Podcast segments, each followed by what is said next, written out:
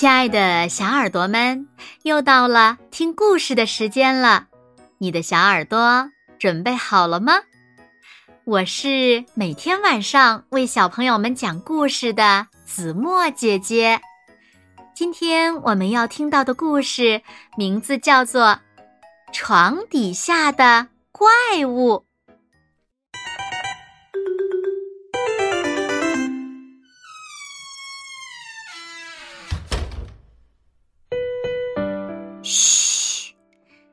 千万别去枯树林！邪恶妖魔和鬼怪，长毛巨人、矮子精，所有的妖怪住那里，甚至仙女也很坏。就算进了枯树林，千万别进山洞里，洞里黑暗又阴森，住着怪物丹尼斯。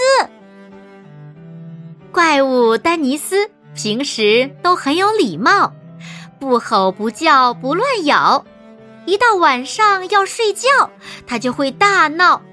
好吧，好吧，我不要。哦，宝贝，怕什么呀？有泰迪熊陪着你，还有灯的开关在这里。妈妈问：“人类会来抓我的，等我睡着了。”就会爬进床底下。啊，不会的，世上哪有人类呢？那都是故事里编出来吓唬小怪物的。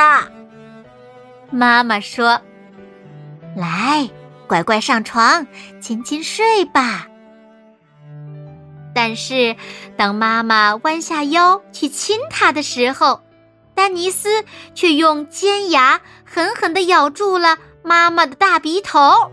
紧紧的缠在他身上，啊！放开我，丹尼斯！你能动我了，拜托！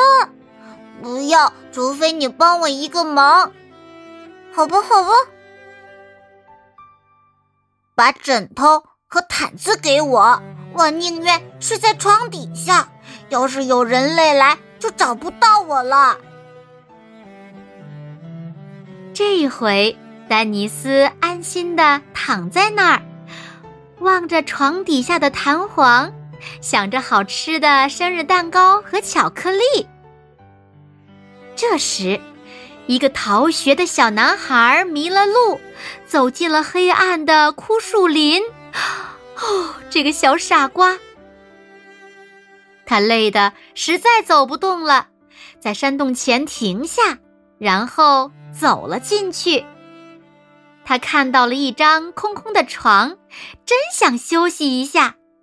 于是，他甩掉雨靴，脱下外套。小男孩躺在床上，害怕的直发抖。他真希望妈妈能给他一个晚安亲亲，帮他检查一下床底下有没有怪物呀。可惜，他不在这儿。他只好啊！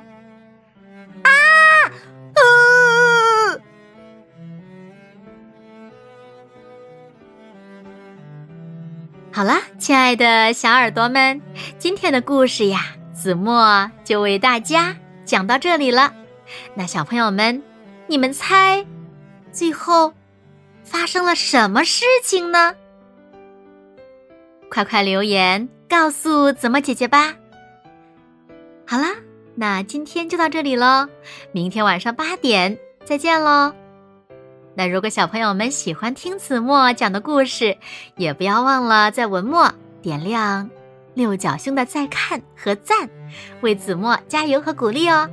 当然啦，也别忘了把子墨讲的故事分享给你身边更多的好朋友。好啦，现在睡觉时间到了。